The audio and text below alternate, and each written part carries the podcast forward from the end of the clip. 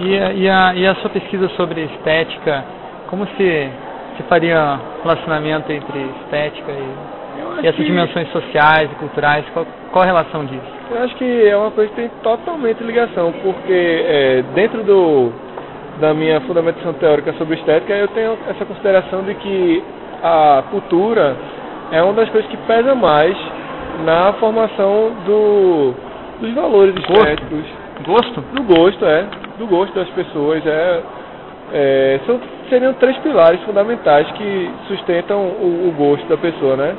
Que é exatamente essa questão da cultura em que ela vive, né? As experiências culturais que ela tem, que são as experiências com outras pessoas, né? Que são ao mesmo tempo sociais.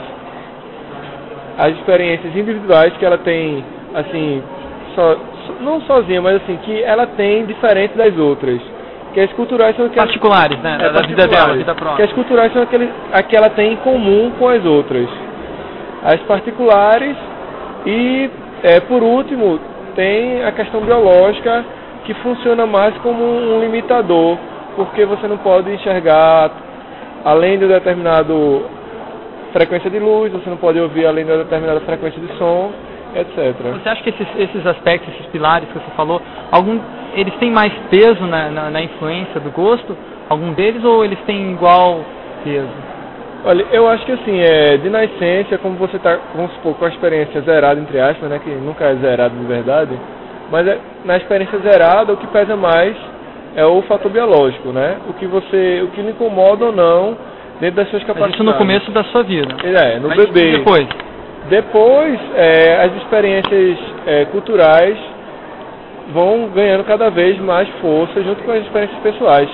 Mas eu, acho que, assim, de modo geral, né, não- é uma coisa que funciona para todo mundo, mas de modo geral, acho que o que pesa mais são exatamente as experiências culturais que a pessoa tem, as referências culturais.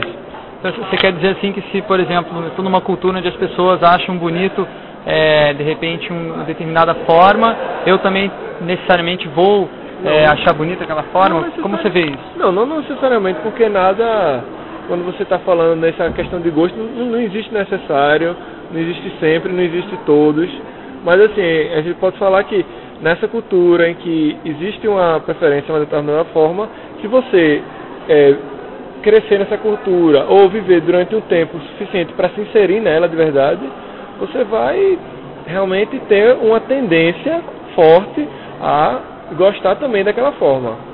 Apesar de que não é uma coisa determinante, né? Apesar de que a sua experiência pessoal pode mudar Pode, isso. exatamente. O, o, o, que faz ser uma coisa to- totalmente imprevisível é a experiência pessoal.